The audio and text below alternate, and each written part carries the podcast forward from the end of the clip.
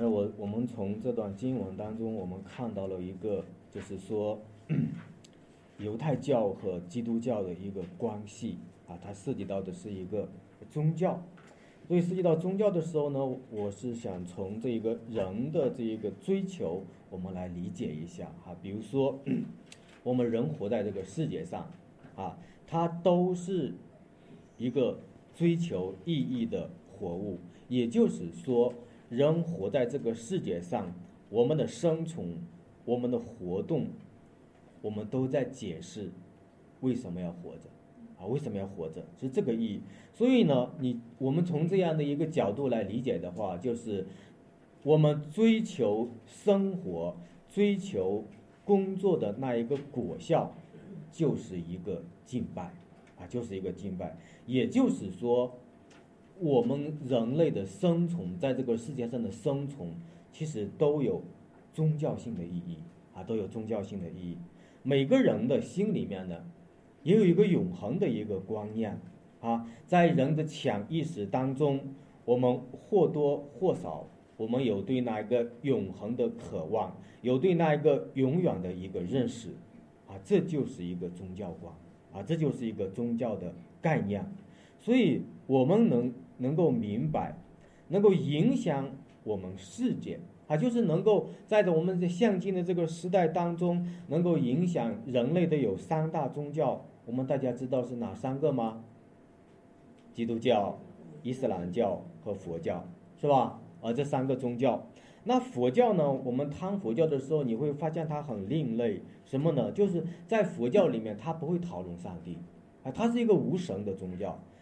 佛教呢，所以它这里面的佛经、佛学里面，它不讨论神，所以你就会发现，在佛教的那一个佛经、佛经里面，其实它都是哲学，所以说它又像哲学，又不像哲学，所以这个佛教呢，它就又像宗教，又不像宗教，啊，然后伊斯兰教呢，我们就会看到他在讨论宗教的时候，他会讨论到阿拉啊，他会讨论到神。啊，那就就是说，这一个宗教里面，它是讨论神的，它是信神的。那在伊斯兰教里面，他信的什么神呢？他信一位独一的神，啊，他信一位独一的神阿拉。所以说，如果想了解伊斯兰教，你会发现这一个回教的创始人穆罕默德，他的《可兰经》其实他用了许多的圣经上的话语。呃，回教呢，他相信先知。他在他们所崇拜的六个先知里面，六位先知里面有亚当、挪亚、亚伯拉罕、摩西，还有耶稣。而最大的先知是谁呢？就是穆罕默德。也就是说，穆罕默德是远超过这前面的这几位先知的。这就是他们的信仰啊。所以说，你就会发现伊斯兰的宗教里面它是有先知的，他们的先知把这些。他的人啊，他的这些信众带到了真主的面前啊。那也就是说，我们会看到，在这一个伊斯兰教的信仰当中，他没有那一个祭司的那个职分。所以讨论到祭司的时候，我们回到了这个希伯来书啊，你就会看到在第七章里面，他讲到了一个祭司侍奉的一个呃系统。所以说，我们讨论。这一章要想明白这一章圣经，你就要回到旧约，回到祭司的侍侍奉，而希伯来书呢，就是在探讨旧约祭司的侍奉是需要改变的，需要改革的。而他为什么要改革呢？好，我们来看第一点，就是祭司职任更改的一个原因。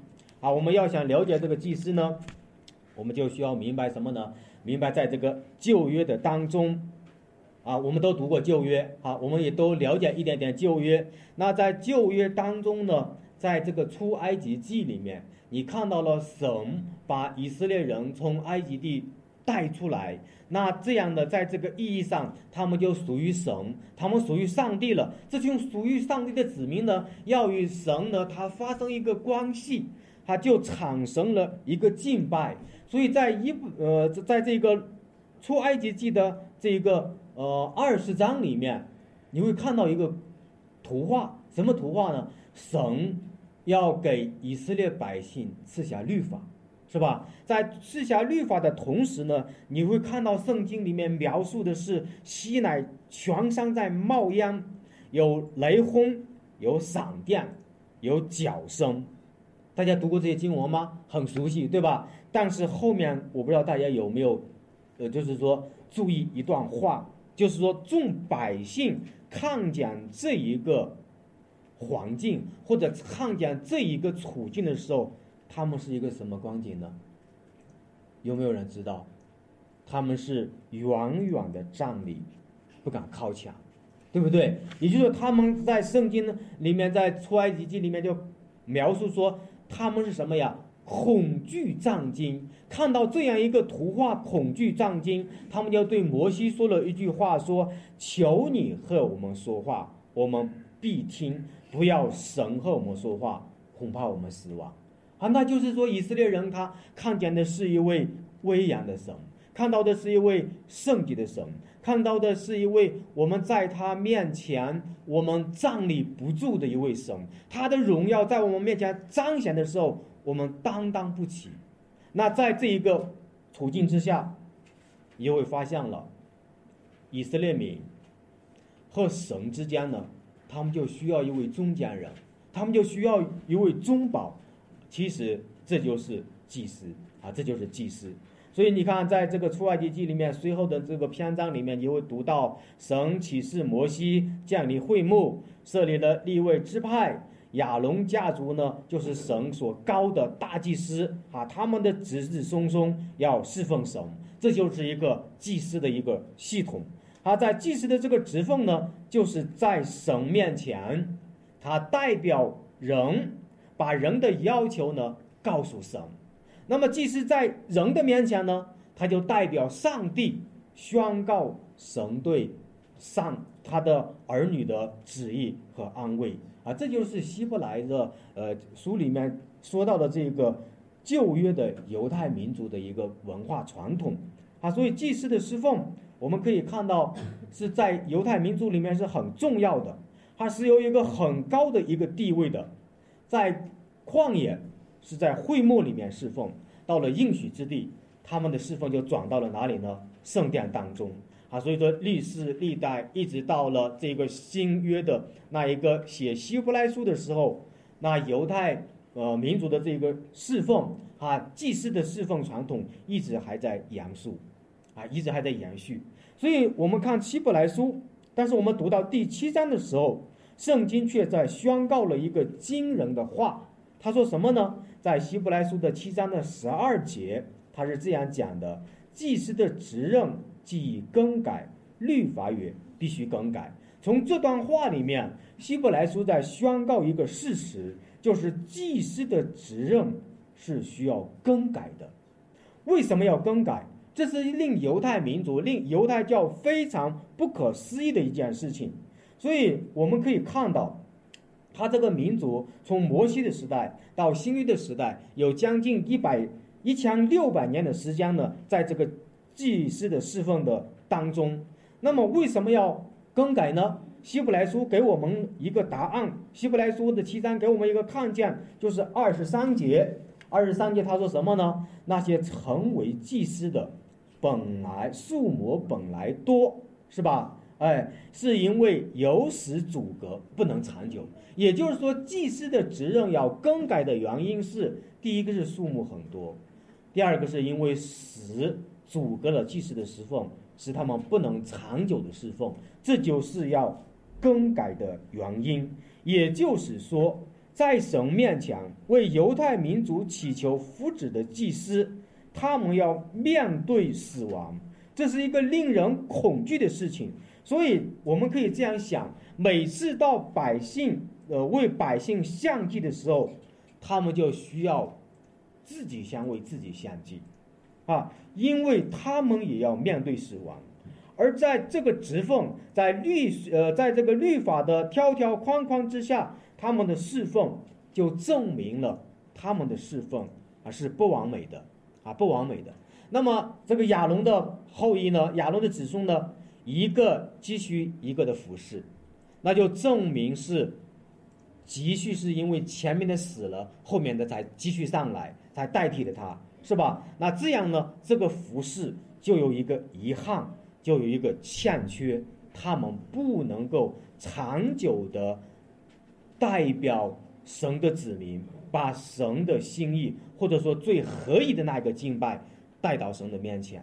也就是说，我们从这两节经文中就可以看到，祭司侍奉它是不完全的。为什么不完全的？因为他们要面对死亡啊，面对死亡，因为他们要面对不能长久的服侍啊，所以说要理解这一个不安全啊，理解这一个呃不完备，我们就可以回到这一个神与人的关系来认识。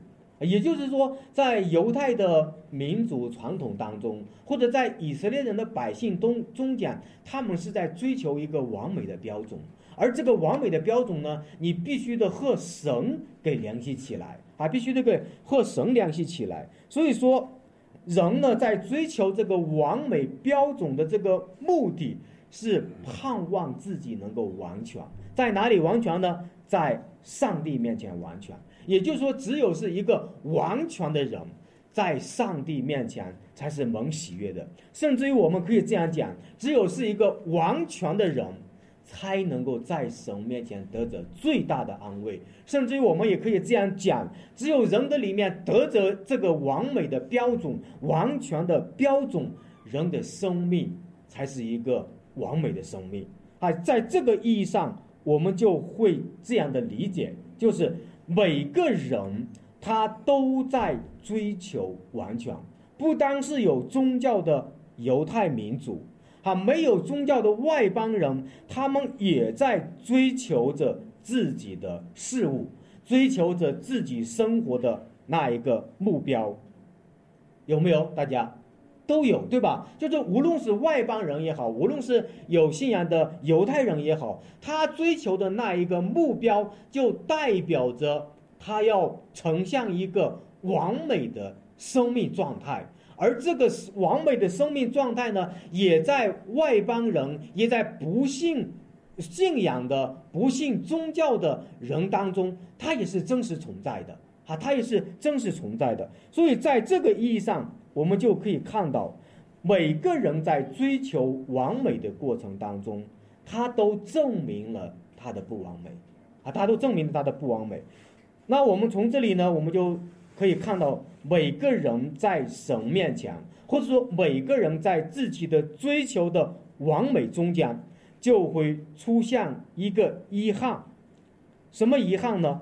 没有达到那个完美，啊，没有达到哪一个。完全的境界，或者说没有达到那一个完全的地步，可以这么讲，我们为了这件事情的不完美，我们会为了这件事情努力，是吧？因为你要为这件事情努力，你必须得放下那件事情，你不能都顾及到，是不是？那我要说什么意思呢？我在说的是，当基督徒在我们的信仰当中。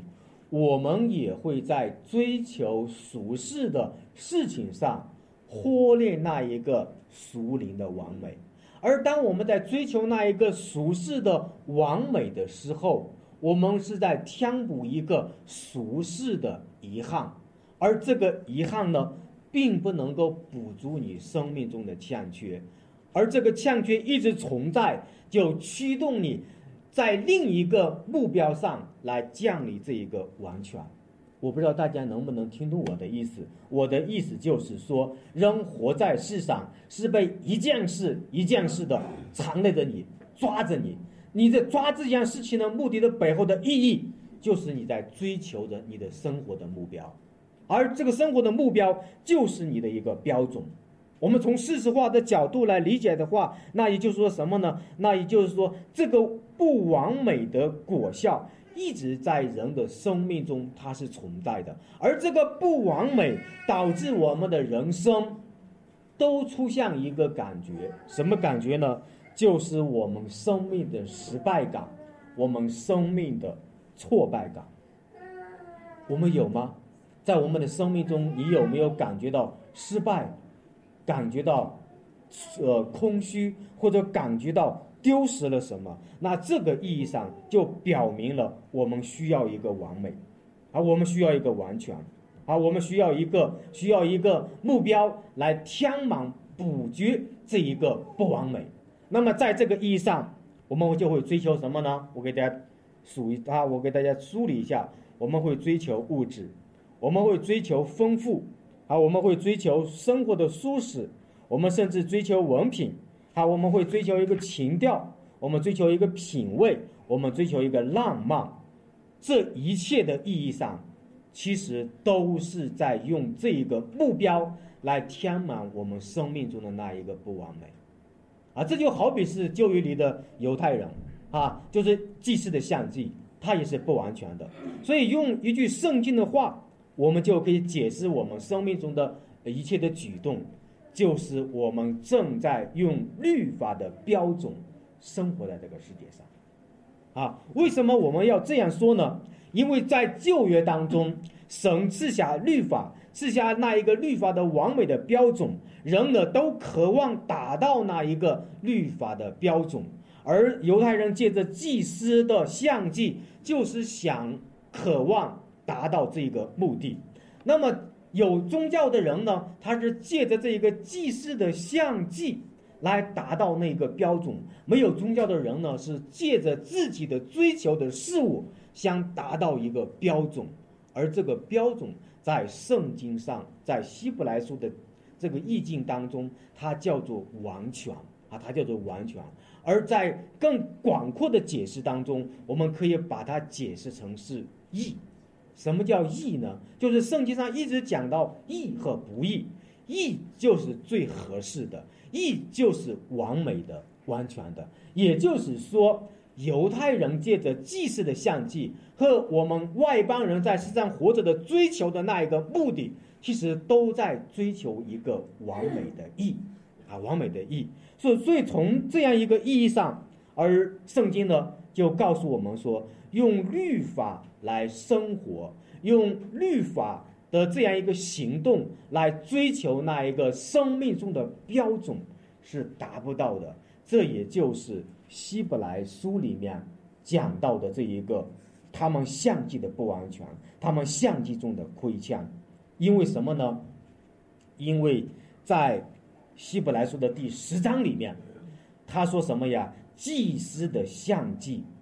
不但不能除去人心中的亏欠，不能满足人心中的那一个遗憾，反而是叫人想起自己的罪。那希伯来书的十章的第四节就说了嘛：祭物是叫你想起罪，并不能除去你的罪。也就是说，每次的相祭都让犹太人明白：哇，我的罪又多了，我的罪。这次的相继比上次又多了一些，或者说今年的相继又比去年的相继的那个罪又多了啊！就是每次的相继就指明了他们是一群有罪的人，所以相继的意义带来的这个遗憾和不安，就是使他们想起了罪，使他们想起了自己的污秽。那同样的，我们可以这样讲。在我们世俗化的追求当中，在我们每个人在这个世界上的活着的目的里面，你在这个世界的追求里面，也是其实正在靠着自己完成一个律法的义的追求。怎么来理解呢？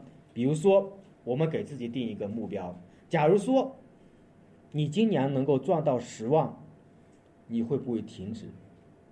你会不会再给自己下个定义，说我想明年再赚二十万，对吧？甚至于明年你赚到二十万了，你还想说我后年我想赚一百万，对不对？那你会发现一个什么呢？发现一个目标，就是你的人生当中一直有一个目标在哪里等着你去规划，等着你去成全，而这一个目标其实就是犹太民族祭祀的相继，我们永远。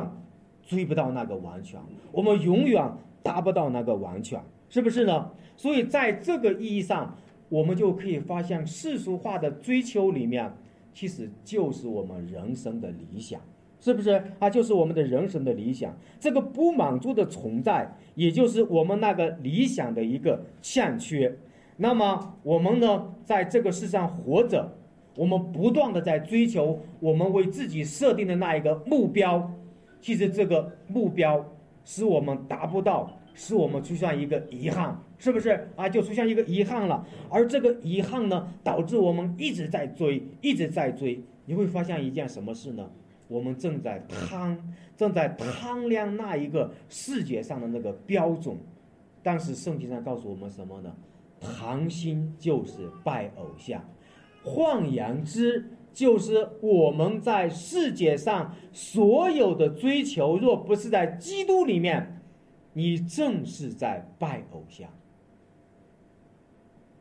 也就是说，在这一个呃旧约的。祭祀的相祭里面，如果他们真正找不到上帝给他们的那一个真实的意义，他们正在一种律法的意义里面追求一个偶像的崇拜啊，偶像的崇拜。那我们回来，我们就会看到什么呢？看到了我们的生命正在被我们所设定的那一个目标带入一个企图当中，我们没有退路。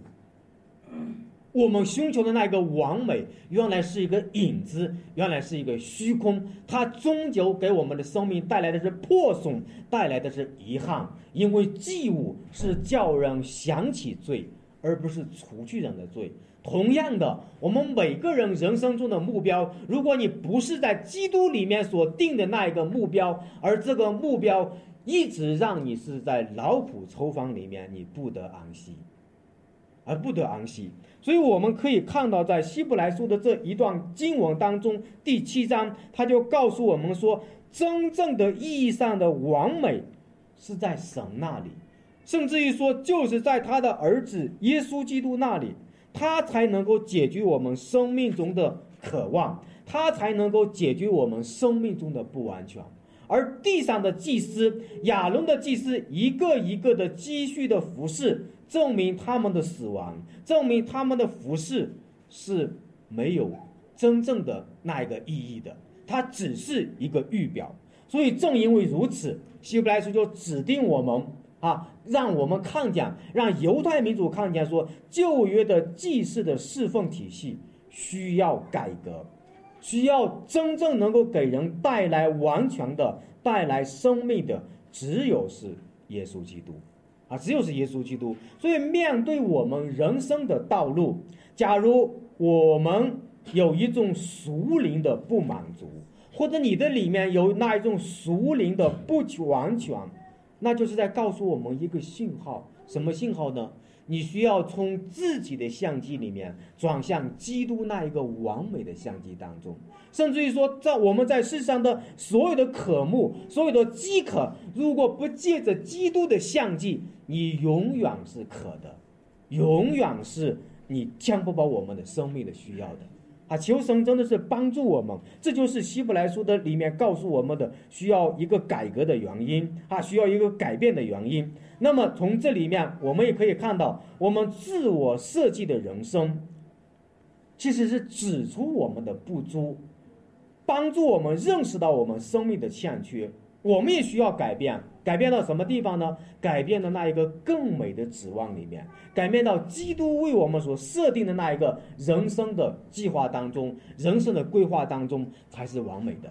啊，求神来帮助我们啊！那如果说犹太人认为祭司的这个职奉，是一个荣耀的。你现在说要改革，怎么使他们能够幸福呢？或者说，怎么有什么权威依据让他们能够明白需要改革的需要呢？好，我们来分享第二点，就是大祭司等次的原因。啊，希伯来书呢，他给了我们一个答案，什么答案呢？就是七章的第七节，他说什么呢？从来位分大的给位分小的祝福。啊，这是一个。波不倒的理，也就是说，位分大的给位分小的祝福是犹太人所认可的，也是整个世界所公认的。甚至于我们可以这样讲，牧师给会众教会祝福，对不对？那父母呢给孩子祝福，那祭司给会众祝福，我们就可以联想到什么呢？联想到了立位人呢，一定是被亚伦这个家族祝福的，是吧？那立位呢，又是给雅各祝福的，雅各呢是被以撒祝福的，以撒呢是被亚伯拉罕祝福的啊。所以说，犹太民族的信仰，他一直能够追溯到他们所认为的那个伟大的先祖亚伯拉罕那里去。如果说亚伯拉罕是整个犹太民族的一个伟大的祝福，神借着亚伯拉罕赐福了这个民族，赐福了他们的这一个呃先祖，那么犹太民族所公认的、所认为说伟大的先祖亚伯拉罕，谁能够去祝福他呢？是不是亚伯拉罕能够祝福他的子子孙孙？是因为位分大的祝福位分小的，按照这个原则，那么谁又能够祝福亚伯拉罕呢？所以希伯来书就带领我们进入到一个创世纪的一段故事当中，就是麦基喜德，麦基喜德祝福亚伯拉罕啊。这个故事呢，咱们都读过。你看这个创世纪里面，他就是非常简短的写了一段话，他就是说的什么呢？就是亚伯拉罕带着他的三百一十八名。家丁啊，打败了联盟部队。当他回来的时候，祭司亚伯拉罕为他祝福，并且呢，这一个呃，这一个亚伯拉罕呢，借着这呃，借着祭司的祝福呢，在他的面前奉献了十分之一啊，奉献了四分之一，那就表示是亚伯拉罕的身份大不过麦基洗德。那就表示麦基洗德的身份是大过亚伯拉罕的。那大过亚伯拉罕的时候呢？圣经上有描述，在希伯来书里面，我们就看到了他是有一个双重的身份。什么身份呢？他是祭司，啊，又是君王，啊，他是什么呢？他是一位伟大的君王。而作为伟大的君王，在希伯来书里面，他说是叫平安王，也叫仁义王，啊，他叫杀人王。那他只就指向的他是一位君王，那么他呢？这位祭司呢是至高神的祭司，因此麦基洗德的双重的身份决定了他地位的崇高，而他的地位的崇高呢，他因此能够有这样一个权柄权威，他就能够祝福亚伯拉罕，啊，这是圣经给我们看到的一个信息。但是呢，你回到创世纪，你看亚伯拉罕的的那个和。呃，麦基洗德的互动当中，《创世纪》只只是简短的记载了一下亚伯麦基洗德，既没有记载他的家谱，也没有记载他的出生的地方，也没有记载他死亡的地方，是不是啊？这个是很奇特的。为什么圣经没有记呢？希伯来书就解释说，这是表示预表上帝的儿子的永恒性。啊，所以说他在这里面说什么呢？他说无父无母无族谱无生之时无命之中，那是与神的儿子相似。啊，也就是给我们这样一个光景。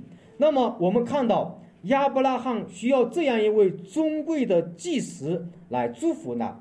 言下之意就是犹太人也是需要这样一位祭司。那我们就可以看到，在立位的这一个律法的体系当中，所有的生殖人员，其实呢都是在本质上属于亚伯拉罕的啊后裔啊亚伯拉罕的后代。那么呢，因着亚伯拉罕相继于奉献于麦基洗德，那么整个他们的子子孙孙都因着亚伯拉罕的这个奉献。在神面前，或者在他们的信仰当中，承认了麦基洗德的地位是高过他们啊！这是就是这一个希伯来书里面的这样一个解释。所以说，换一句话讲，我们在这样一个意义上，亚伯拉罕的后代当中，没有任何一个人能够大过麦基洗德啊！没有一个任何一个人能够大。那麦基洗德的等式的服饰呢，在希伯来书里面，他又突出来说，他是活着的，他是永远的一个侍奉。换言之，就是说，犹太祭司的这样一个改革，必须要改革到位份足够大，啊大到能够祝福亚伯拉罕，并且呢，他的生命是需要长远的活着，以至于他的任期呢不需要更改，啊，不需要更改。那么这样呢，我们就可以看到这样一个职奉，这样一个君王一般的祭司的人物，到了新约。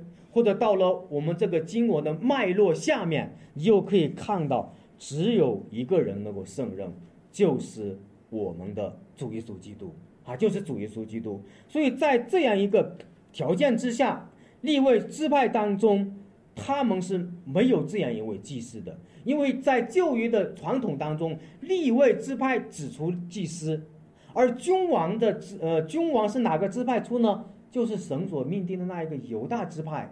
哈，犹大支派出君王，立位支派出祭司，而这两个支派呢，互相的不交融，所以唯有是从这样一个改革，从这样一个改变的这样一个观点来看，如何才能够找到一个合理的令犹太民族、令犹太信仰能够服下来的一段话，使他们知道。他们的信仰的祭司体系需要改变，所以呢，这个希伯来书呢就找到了诗篇里面一百一十篇的第四节，他就讲了一句话，预言着耶稣基督。他说什么呢？你要照着麦基洗德的等次，永远为大祭司。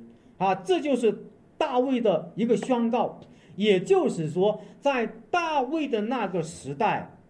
祭司的侍奉，犹太民族的侍奉还正在开始，而而而犹太就是亚龙的体系的那个祭司的侍奉呢，正在进行。而神呢，借着亚大卫已经宣告了一个改革，就是祭司将来要改革到麦基喜德的等次，哈，也就是说，在这里面让我们看到了犹太民族的这个信仰的呃祭司的改革。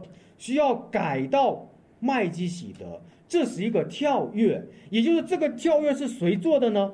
是上帝做的，是怎么做的呢？是在神借着他赐下那一个西乃上的律法之后做的。他怎么做的？在圣经里面告诉我们说是启示做的，啊，启示做的，也就是说那一个改变的主动和改变的这一个主权是在神那里，神说的这件事情。他要做，他到那个事情就做成了。也就是说，犹太祭司的改变，哈，改到了麦基洗德的等次的这样一个大祭司，是神在做的一件事情，神推动了他话语的成就。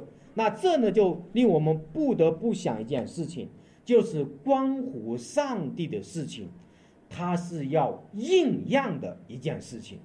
啊，也就是换一句话说，耶和华要降临的他的法则和规则，他一边预言，他一边推动，他一边在应验，啊，他一边在应验。那我们从这一个希伯来书里面也可以知道说，谁应验呢？麦基喜德的这一个等次的大祭司呢，就是基督，是吧？这个很好理解，就是基督。但是。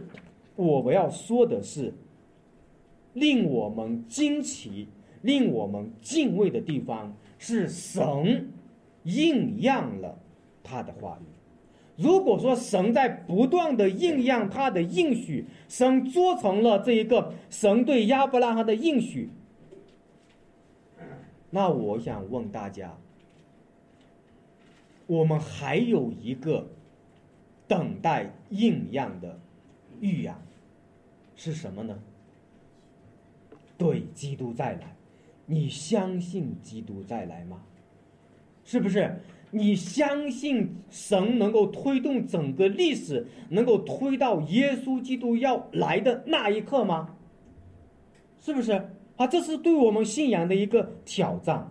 所以说，弟兄姊妹，当我们分享到这一个犹太民族。在立位支派的相继当中，他们有挫败感，他们有遗憾的时候，上帝给了们给了他们一个永远的盼望，一个指望，就是耶稣基督。只有耶稣基督的相继能够满足他们生命中的亏欠，满足他们生命中的困惑，磨平他们生命中所有的遗憾。甚至于我们可以这样讲，基督应验了。而在我们生命当中的遗憾、生命当中的缺乏，也唯有耶稣基督能够解决。而这个解决，一定是神在我们的生命当中推动他给你的旨意的不改变、应验而成就的。那你有盼望吗？那你的盼望在哪里降的呢？不是在你的自己的那一个目标当中，不是在你自己的那个人生的计划当中，而是在耶稣基督的里面所成全的。所以说，弟兄姊妹，我在这里表达的一个意思就是说，你在这个世界上追求在基督里面的旨意，才是你最大的人生的应当做的，而不是你世俗化的那一个追求。而世俗化的追求只能够使你越来越感觉到生命的欠缺，越来越感觉到生命的遗憾，越来越感觉到生命的不完美。而这个不完美导致你越来越去抓另一个目标来补足这个不完美的时候，你越来越陷入一个无止境的一个不完美的标准里面去。而这个不完美其实影射的、预表的是天上的。也就是说，只有天上的那一位才能补足你生命中所有的遗憾。所以说，基督的相机就是把你从地上要带到哪里呀？带到天上，把你从绝望带到盼望。这就是基督的相机，啊，这就是基督的相机。所以我们看到这个印样，是能够使我们在神面前能够看到我们生命的那一个盼望。所以。当我们默想基督再来的时候，他给我们一个最大最大的盼望，就是从死里复活，对不对？你相信吗？你此时你相信你的生命是从死里要复活的吗？如果说死里复活的生命就在你此时此刻的生命当中，那你的追求就应当是属天的，而不是属地的。那你的追求思念一定是天上的，而不是地上的。啊，求神真的是帮助我们，啊，求神帮助我们。所以说，基督才是我们大祭司最，呃，最适合当做我们大祭司的，最适宜做我们大祭司的那一位。他的等次是什么呢？麦基洗德的等次，他是君王，他又是祭司，所以他不是继承了那个亚龙的那一个体系的祭司，他是超越了亚龙支派，一下子进到哪里呀？麦基洗德的支派。这就是他给我们带来的果效，啊，所以我们看第三点，永恒祭司的果效，啊，神呢跨越了这一个旧约律法的规条，启示任命了一位麦基洗德等次的大祭司，他有无穷的永恒的不朽的生命，是不是？只有这位大祭司才能给我们永远的盼望。好，我们知道，我们其实我们活在一个二零二零年的光景里面。但是，二零二零年对于我们全世界的人来说都不平凡，对不对？二零二零年，神给我们上了一课，什么课呢？就是让大家都知道了，活着就是王道，是不是？你会发现什么呢？今年的灾难特别的多，并且呢，还特别的大，还特别的长。也就是说，我们会看到这个。灾难的频繁，灾难的呃花样的多，更在不断的应验圣经的话，是不是？那问题来了，你此时此刻，我我考考考一下大家，你认为世界上的灾难是会越来越少，还是越来越多？越来越多，对吧？你是从心里这样承认的，还是从嘴里面这样所讲的？是不是？因为这决定着你在你的人生当中，在精神的追求里面，究竟是该投资到天上，还是投资在地上？啊，所以这个意义，我们看面对灾难，我们看到什么呢？你比如说这个新冠肺，呃，新冠病毒，到现在我们都知道，还没有找到一个能够完全医治它的方法，啊，也就是说，新冠病毒随时会临到我们，随时会。拿走我们的生命，甚至于我们可以看到，这个新冠病毒的这一个呃疫情，导致全球有五百万人被感染，有六十万人死亡。我们战胜它的那个日子到现在还遥遥无期，死亡仍在威胁着我们。面对新冠病毒肺肺炎这件事情，也就是在告诉我们，死亡在威胁着我们，死亡会随着病毒悄悄地临到我们。你有警醒吗？或者你在这个时代，你能够这样的去看吗？是不是啊？南方的水灾是吧？把许多人的家产，把他们引以为豪的房产，一下子都被冲毁了，都被冲毁掉了。那也就是告诉我们，人的身外之物在世上，并不是能够靠着我们的能力能够持守得住的，并不是靠着我们的能力能够一劳永逸的。身外之物，一场意外。就不属于你了，是不是？黎巴嫩的这一个首都贝鲁特的大爆炸，也让我们看到什么呢？那一个末日的场景，在我们防不胜防的时候，就临到我们了。你能够警醒吗？也就是你能够借着神在这个世界上所所呈现出来的灾难，告诉我们说，神的子民，你们应当回转回到我这里。回到那一位能够为你们谋福的大祭司那里去，因为什么呢？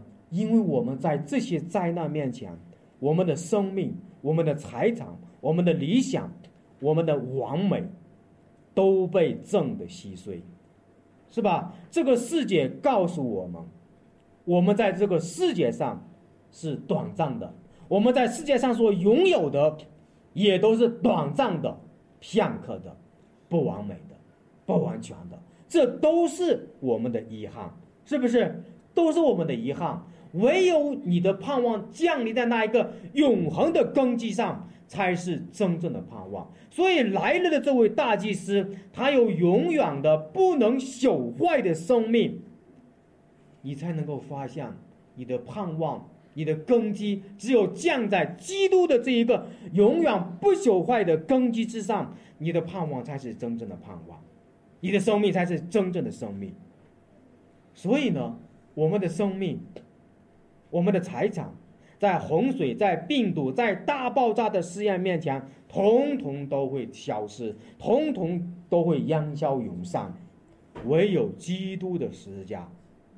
在十字架，唯有基督的生命，在这个十字架的试验之下，他可以复活，他可以不死，他可以永恒，这就是福音。所以你越看靠近福音，越明白福音，你就知道神在基督里面所给我们的那一个无穷的生命，才是我们最大的盼望啊！所以求神帮助我们，求神帮助我们。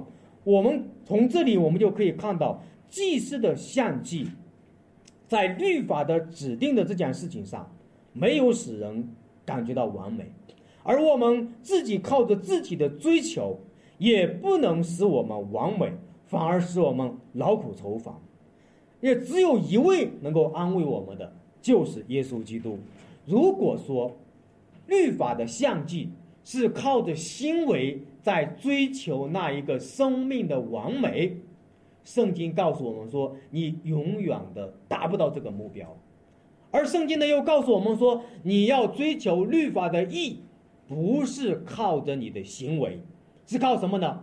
靠着你的相信，是不是？律法的义是成就在信的人身上，不是成就在那一个什么呀？靠着你的行动追求的人身上。所以说，祭司的相祭就是一个行为，就是一个行动，它达不到完美。而神给你的完美，神给你的标准呢，它是用信来成全的。这样呢，就告诉我们了，原来律法一无所成。为什么呢？因为我们在靠行为，所以你会发现了律法和恩典。律法和称义，或者律法和追求的那个完美的这一个这一个标准之间，它是用什么量起来的呢？就是我们的信，就是我们的信心。所以说，基督教它如果我们明白的话，它突出的就是你要相信，而你的那个完美，你的那个神在你生命中的旨意是怎么成全的呢？是在信心中成全的。它不是在你的劳动中成全的，它不是在你的行动里面，在你自己的追求里面，而是相信了那一位大祭司为我们相继的那一个完美的体系里面，成全了神在我们生命中的工作。啊，求神帮助我们吧，求神帮助我们。我们一定要明白，我们最核心的，就是我们的信。你信吗？我们再回回过头来讲一下我们这一个。呃世上的追求啊，当我们在讲这个世上的追求的时候，我们人会，刚才我已经讲了，人会不断的给自己设定一个目标，是吧？哎设定这个目标，甚至我们可以这样讲：，假如说你这个目标你成就成全了，你会设定设计下一个目标，啊，来达到自己的想要的那个要求。而这个使我想起了一句话，叫做什么呢？叫做人心不足。蛇藤相，对吧？也就是说，你的生活，你所有这一个不在基督的相机里面的那一个追求，其实就是一个蛇藤相的一个怪怪的一个生活的态度，因为你永远没有办法满足，你永远会在自己这个抱负上面再给自己设计一个抱负，这就叫做你正在行律法上的事，因为你不是凭信心。而是靠行为，所以蛇藤像的背后，最终极的危机就是我们没有信心，明白吗？就是你一切的不在这一个基督的信仰，不在福音里面的这一个嗯追求，是证明你对他一点信心也没有。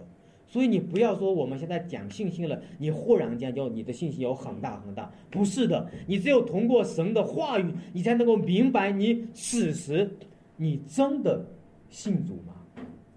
如果你的追求的果效不是降临在俗天里面，其实你是不信的，甚至于说你的信是假的，因为因为只有信才能得着那一个完美的标准。而你在这个世界的不完美的标准中，不断的设置一个完美的标准，想去获得这个行为，就是在追求自己在追求律法的欲，而永远也达不到。而所以说，在这个信心当中，你离基督有多远，证明你在世上的不满足就有多么的深厚。只有你在信心当中，你看到了基督与神是这样的靠近你，所以在这个指望里面，你才能够什么呀？看见神，明白神，你才能够在神给你的指望里面看到那一个伟大的那一个神给你的荣耀。所以说，我们的人生，我们可以这样讲，其实是在基督的相机里面完全的。大家不知道明白不明明白一件事情？啊，就是在挪亚的这个洪水当中，其实为什么上帝能够保留挪亚一家的后代呢？就是因为他做了一个相机的举动，而这个相机的举动是指向谁的呢？是指向耶稣基督的相机，就是十架的救赎。那同样的，如果说挪亚，能够在他的生命中能够看见那一个相机里面的完美和荣耀是重生来的，我们的这一个人生的追求也一定是需要耶稣基督的相机才能够达到完美。人的追求，人的盼望，我们的人的生命的终极的那一个意义，一定是在基督的相机当中来完成的。啊，求神怜悯我们，而这一切呢，又是因为你信他，所以雅各书就告诉我们说：你有信心吗？是吧？你的信心借着你的行动彰显出来，是不是？你的行动呢，在证明你对你的这一个信仰的依靠和表达。啊，求生帮助我们。我们希伯来书整体来说，用一句核心的话语来表达，就是七章的十九节。律法原来一无所成，就引进了更美的指望。靠着这指望，我们可以进到神面前。也就是这个指望，在这个本章里面，就是耶稣基督的相记。而耶稣基督的相记，就是指向福音。